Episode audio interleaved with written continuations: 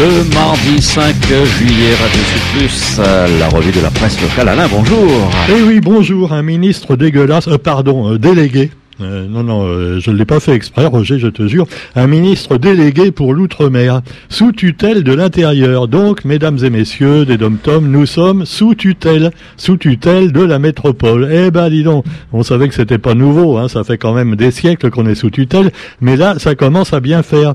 Alors, ça ne passe pas, nous dit le quotidien.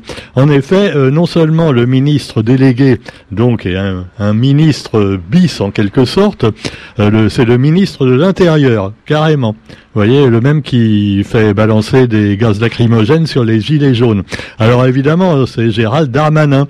Ouais, ouais, non, euh, je ne l'ai pas inventé, ça pourrait être un poisson d'avril, mais manque de peau, on est en juillet. Alors évidemment, ça jette un froid, même en plein hiver austral. Mépris, retour historique en arrière, France de seconde zone, l'outre-mer est donc outré, nous dit le quotidien. Sauf évidemment les macronistes, qui eux disent que c'est bien, hein. Finalement, c'est quelqu'un de sérieux, monsieur Darmanin. C'est vrai que c'est un peu comme l'autre, le l'ex-ministre des handicapés. On l'avait accusé de certaines choses, voilà. Mais non, il a été amnistié. Hein. Et puis quand même, c'est pas n'importe qui, c'est le ministre de l'Intérieur. Vous vous rendez compte Eh oui, euh, cela dit, eh bien, euh, il est désormais rattaché, le ministère de l'Outre-mer, à celui de l'Intérieur. Alors donc Gérald Darmanin est le ministre en quelque sorte de l'Intérieur, mais aussi le ministre des Outre-mer, alors que Jean-François Carenec Karenko, pardon, Jean-François Karenko, eh bien lui c'est le ministre délégué aux Outre-mer. Alors c'est un monsieur barbu, euh, voilà, euh, qui a vraiment une tête de ministre un petit peu, mais euh, quoi qu'il en soit, il arrive à la réunion avec le ministre de l'Intérieur en fin de semaine pour tenter d'éteindre l'incendie, nous dit le quotidien. Bon, j'ai pas encore vu d'incendie, mais ça pourrait arriver parce que là ça commence quand même à faire beaucoup de trucs au niveau de la République en marche qui marche un peu de travers et finalement même euh, un recul euh, carrément en arrière avec cette nomination d'un monsieur qui est détesté de beaucoup de monde déjà parce que bon, euh, on, se souvient de l'épisode des Gilets jaunes entre autres, et puis également qui a joué le jeu des chaises musicales au gouvernement, comme d'ailleurs tous les autres qui ont été nommés ou plutôt renommés par la première ministre, à savoir eh bien Madame Borne. Eh oui, on peut le dire, elle dépasse les bornes, mais enfin c'est un peu facile comme jeu de mots, je l'admets. On appelle ça le gouvernement Borne 2. Le borne 1 a pas duré longtemps puisqu'il y a eu les législatives entre-temps, mais le borne 2 est à peu près semblable au borne 1. Il est toujours aussi borné, il faut bien le dire. Alors toi, euh, tu peux plus être ministre là, je vais te mettre là à la place, tu vois. Alors il y en a qu'un qui a complètement perdu. Alors lui, il était déjà handicapé à la base. Ah ouais, handicapé, c'était Abad, le ministre donc euh, des handicapés et des solidarités. Alors bon, euh, lui, il était un peu trop solidaire de près avec les dames apparemment, et euh, bah, il faisait des attouchements, euh, paraît-il. Alors c'est pas prouvé, c'est comme pour Darmanin. Hein. Non, non, pour l'instant, il est absolument pas coupable, mais ça a suffi pour qu'il soit démis de sa fonction de ministre qu'il avait obtenu, voilà, en faisant des pieds et des mains, il faut bien le dire, il y a quelques semaines. Alors quoi qu'il en soit. Eh bien, euh, juste au-dessous de la photo du ministre délégué, je reviens donc au ministre délégué. Je vous ai dit qui c'était, hein Ouais, allez, répète avec moi, Roger. Le ministre de l'Intérieur, oui absolument, il s'appelle pas Alain, c'est pas à l'intérieur, et l'autre s'appelle pas Alex, ça aurait fait à l'extérieur. Non, c'est Gérald Darmanin, Gérald Darmanin, et le ministre délégué, c'est Jean-François Karenko. Eh oui, ça fait un petit peu comme une danse, mais enfin, on n'a pas trop envie de danser ou alors le moringue, tu vois, euh, à, la rigueur. Bon, alors quoi qu'il en soit, eh bien, euh, voilà, bon week-end à tous. Si vous voulez aller les voir, ils vont faire de beaux discours pour nous dire que non, justement, c'est une preuve que l'État s'intéresse à l'outre-mer. On a deux ministres, nous. Ah ouais, on a Darmanin et puis on a l'autre. On a deux ministres pour, mais pas pour nous tout seuls. Hein. Alors, ce qui, ce qui complique un petit peu les choses, et c'est ce que disent euh, finalement tous les députés, les nouveaux députés de la Réunion, dont on le sait au moins cinq à gauche et une Nathalie Bassir à droite, mais une droite, on va dire modérée, eh bien, euh, ils disent tous que finalement, bah, c'est pas terrible, hein, euh, voilà, parce que euh, ça va donner quoi pour Karine Lebon, par exemple? Ça veut dire, on recule évidemment, et puis, bah, qu'est-ce qu'ils vont faire pour l'outre-mer Puisque il faudra d'abord passer par Darmanin, euh, quand on demandera quelque chose euh, à l'État français, faudra passer par Darmanin qui donnera son aval pour les décisions que ne prendra pas Jean-François Caranco, qui n'est qu'un sous-ministre délégué. il devra demander son avis au ministre de l'Intérieur avant de prendre une décision réelle pour les Outre-mer. Alors déjà que l'administration, c'est pas rapide, hein, mais là, ça va être encore plus lent. Bon, quoi qu'il en soit, on vous rappelle également, pour parler de choses petit peu moins tristes, euh, quoique si, mais enfin, ça console celui qui a été viré. Bon, euh, c'est pas beau de se moquer des handicapés, mais celui-là, on a envie hein, quand même. Alors Damien Abad. Alors hier, il a passé ses pouvoirs à son successeur, qui s'appelle Jean-Christophe Combe.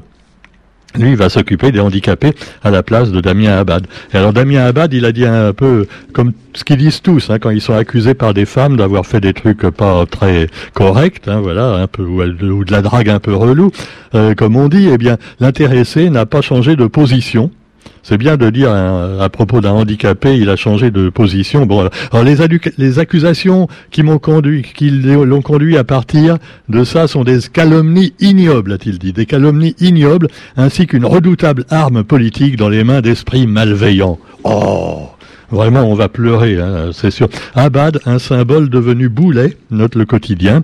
Bref, un ministre handicapé qui attendait quand même un coup de main de ses confrères, mais on sait et ses, consoeurs, mais on sait que les coups de main, euh, coups de main, coups de vilain en politique, hein, plutôt.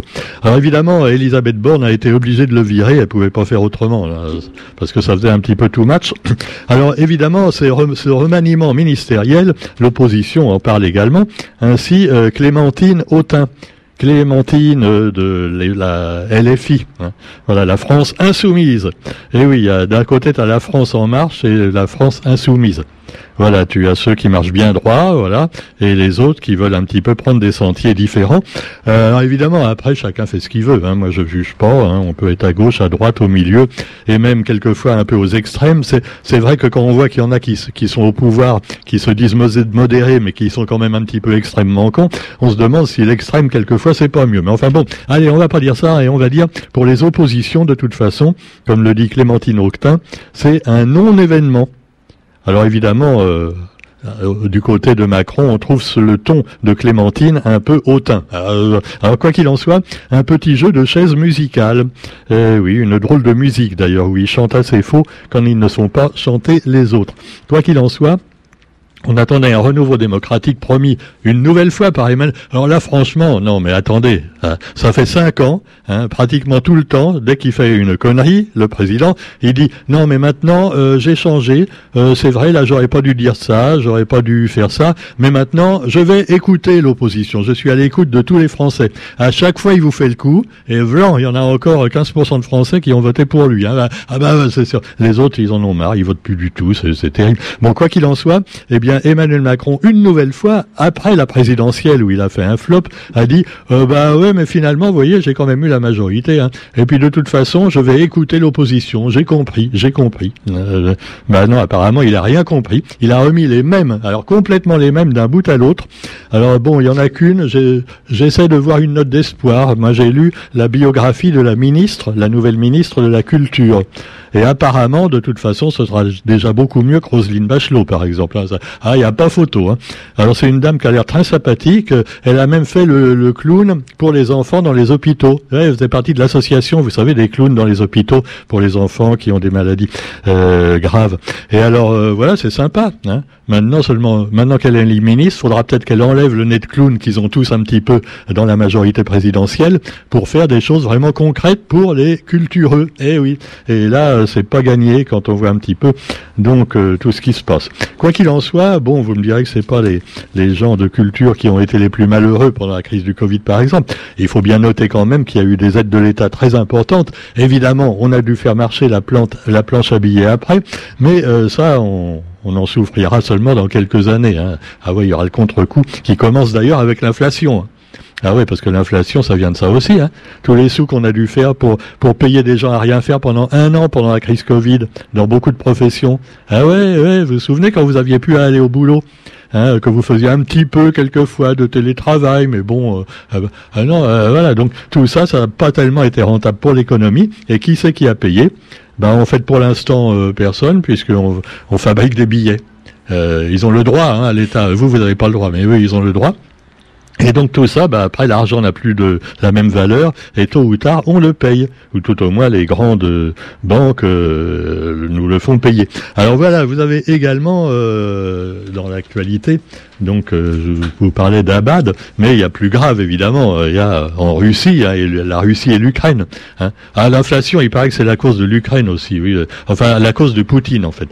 Alors voilà, donc euh, Poutine ne veut pas la paix. Hein, il ordonne la poursuite des combats, note le quotidien. Alors on explique donc qu'il a réussi finalement son offensive dans l'est de l'Ukraine et il a reconquis ou conquis euh, donc le Donbass, hein, qui était depuis en guerre d'ailleurs depuis des années. C'est une guerre civile au Donbass parce qu'il y a ceux qui veulent redevenir russes et ceux qui veulent rester ukrainiens. Et c'est la bagarre euh, entre les, les deux camps depuis des années. Et évidemment Poutine s'est mis du côté des pro-russes et il a envahi l'Ukraine. Alors, euh, alors évidemment, en Occident, on dit oh, salopard, et puis l'autre il dit le contraire. Alors, il a, il a fui, il a pris une ville euh, qui est capitale quand même. D'ailleurs, on peut dire la capitale du Donbass pratiquement, qui s'appelle Lysychansk. Euh, oui, je sais, c'est dur à prononcer, mais maintenant, de toute façon, la ville, elle est complètement dévastée, donc elle n'existe plus. Alors, alors, cela dit, oui, alors s'ouvre en Suisse pendant ce temps-là une conférence internationale pour préparer la reconstruction à venir de l'Ukraine. Alors, euh, il, prévoit bien, tu vois, parce qu'ils sont encore en guerre. Hein. Euh, le mec, il est en train de tout détruire les villes ukrainiennes, mais déjà en Suisse, il prévoit la reconstruction. C'est pas optimiste ça, hein, c'est formidable. Alors évidemment, c'est une tâche commune à tout le monde démocratique, a dit Volodymyr Zelensky, le président de l'Ukraine, en ouverture de la conférence de Lugano. Lugano, bien connu pour ses pistes de ski également, hein, je crois. Et là, bah, on skie euh, euh, dans, un domaine finalement assez chaud qui risque de provoquer des avalanches. Et puis également, allez, encore une fusillade aux États-Unis. Parce que là-bas, ils se tuent entre eux. Hein. Ah il n'y a même pas besoin que les Russes euh, leur fassent la guerre, euh, même Ben, ben Laden, petit joueur. Hein. Les Américains, entre eux, ils se tuent plus que les attentats islamiques, par exemple. Alors là, lors d'un défilé du 4 juillet à Highland Park, donc dans le, nord de Chicago, eh bien, au moins 6 personnes ont été tuées et 24 blessées. donc, c'était un défilé pour la fête de l'indépendance américaine. Et qu'est-ce qu'on dit dans les lois américaines, justement, pour préserver l'indépendance de l'Amérique? Il faut avoir le droit d'être armé. Voilà, ça fait partie justement des libertés. Hein. Avoir une arme, se balader avec une arme. Et là, c'est un petit jeune, apparemment pas islamique, euh, simplement un peu fou dans sa tête, qui donc a tué les, gens comme ça sur le passage du défilé. Et voilà, donc euh, encore un. Alors évidemment, Biden dit non, il faut arrêter les armes, mais les républicains veulent pas. Non, ils sont vraiment complètement bornés. Euh, borné. Non, je ne fais pas allusion à la première ministre, là, Roger. Non, non, quand même. Hein, je vais pas m'acharner. Hein, Bon, quoi qu'il en soit, eh bien, vous aurez aussi et un, autre domaine où la France, euh, eh bien, n'a pas brillé, c'est Wimbledon. Euh, en tennis avec Cornet et Tan éliminés. Voilà, c'est les deux Françaises encore en lice qui ont été éliminées en huitième de finale. Et puis le fantasque Kyrgios poursuit sa route chez les messieurs.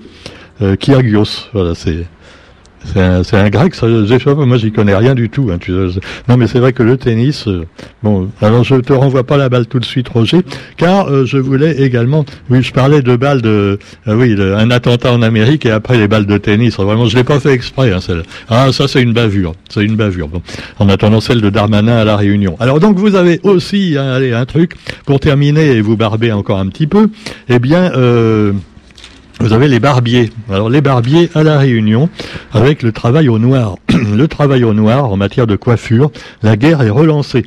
La section Réunion de l'Union des entreprises de la coiffure tenait son assemblée générale et demande à l'État de faire respecter la règle en sanctionnant les plus de 200 salons qui ne possèdent pas de brevet. C'est dingue, hein, t'as plein de coiffeurs et de barbiers un peu marrons, tu vois, euh, voilà. Travail au noir avec des, coiffeurs marrons.